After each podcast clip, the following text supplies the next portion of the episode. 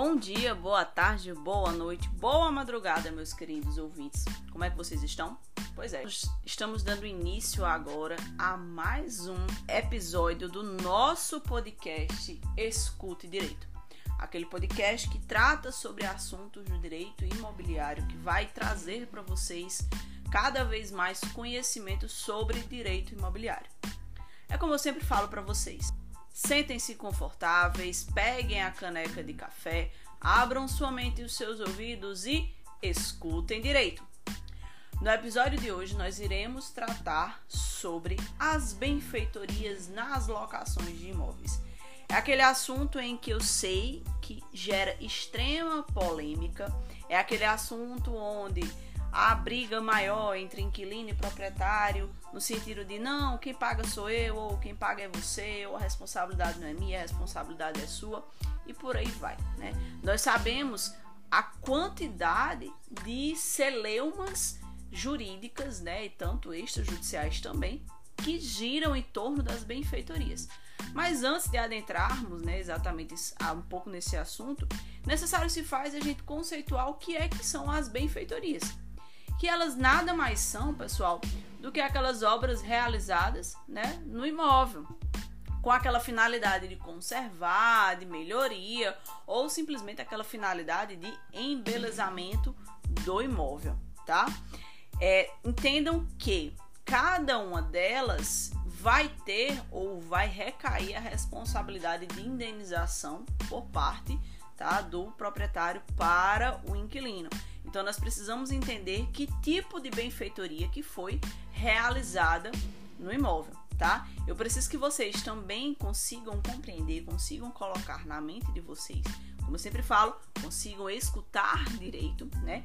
Que em caso, né, em uma eventualidade, se o inquilino introduzir determinada é, situação, determinada benfeitoria, ele fará jus a uma determinada indenização, tá certo? Então eu preciso que vocês entendam isso. E depende da benfeitoria, tá?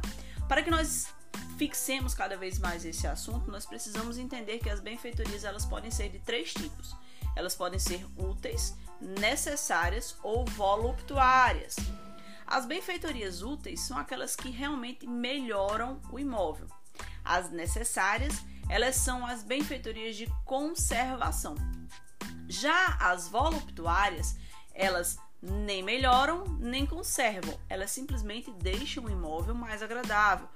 É aquela piscina que o inquilino quis colocar, por exemplo, ou a churrasqueira que ele quis colocar. Então, nessas situações, são conhecidas como benfeitorias voluptuárias, tá bom? É, entendam que as benfeitorias úteis, elas necessitam, tá, de autorização do proprietário do imóvel para ser realizada. Já as benfeitorias necessárias, elas não, não têm essa necessidade, justamente pelo seu caráter de urgência. Imagine a situação de que é uma infiltração que, tá, que está ocorrendo no imóvel, né? E tem um risco né, para os moradores. E daí você não consegue contato com o proprietário. Então você pode fazer essa benfeitoria necessária sem a autorização do proprietário. A lei do inquilinato ela vai tratar sobre esse assunto nos artigos 35 e 36, beleza? Então, no artigo 35 ela fala que salvo disposição em contrário, ou seja, salvo as situações em que proprietário e inquilino eles resolvem entre si no contrato, tá? Uma disposição diferente. As benfeitorias necessárias, ainda que não autorizadas, bem como as úteis, elas serão indenizadas para o inquilino, tá certo? Então, eu preciso que vocês foquem nisso aqui. Tanto as necessárias como as úteis, elas são passíveis de indenizações desde que não haja nenhuma disposição em contrário. Por exemplo, que o inquilino ele abra mão né, desse direito de indenização. Já as benfeitorias voluptuárias, elas não serão indenizadas, tá? Podendo, ao final da locação, ser levantada pelo locatário, ou seja, o locatário ele poderá levar aquela determinada benfeitoria voluptuária que ele fez, desde que a sua retirada não interfira, né, na estrutura ou até mesmo na característica daquele imóvel tá bom? Eu preciso que vocês entendam também que o direito, que esse direito, né, de, de indenização, ou ele poderá ser feito ao final do, do contrato de locação, tá certo? Ou até mesmo durante a vigência desse contrato de locação, mas de uma maneira que ela seja convencionada entre as partes, beleza? Como eu sempre falo para vocês que o contrato ele é aquele regramento entre as partes, ele é aquele manual entre as partes. É preciso que vocês entendam que, se por um acaso proprietário e inquilino decidirem que não haverá indenização de qualquer benfeitoria que se realize no imóvel, essa questão da não indenização ela deverá ficar muito clara e muito descrita, muito bem descrita nas cláusulas do contrato, para que não haja margem para dúvida de absolutamente nada, tá certo? Trocando em miúdos, o inquilino ele poderá renunciar, tá certo? Essa questão da indenização.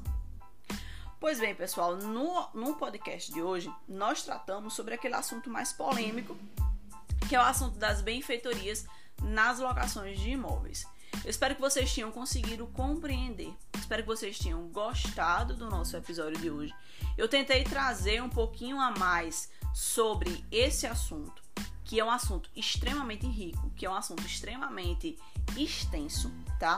Eu vou deixar aqui nesse episódio e a partir de agora eu vou buscar fazer isso, tá, pessoal? Que esse assunto de benfeitorias ele está sendo melhor tratado em módulo específico do meu curso Descomplicando os Contratos Imobiliários. Quem não me segue ainda no Instagram, procura lá, imobiliário com Laura, e vocês vão poder ter acesso a todas as informações desse curso específico. Então eu tenho aula específica sobre benfeitorias, tá bom, pessoal?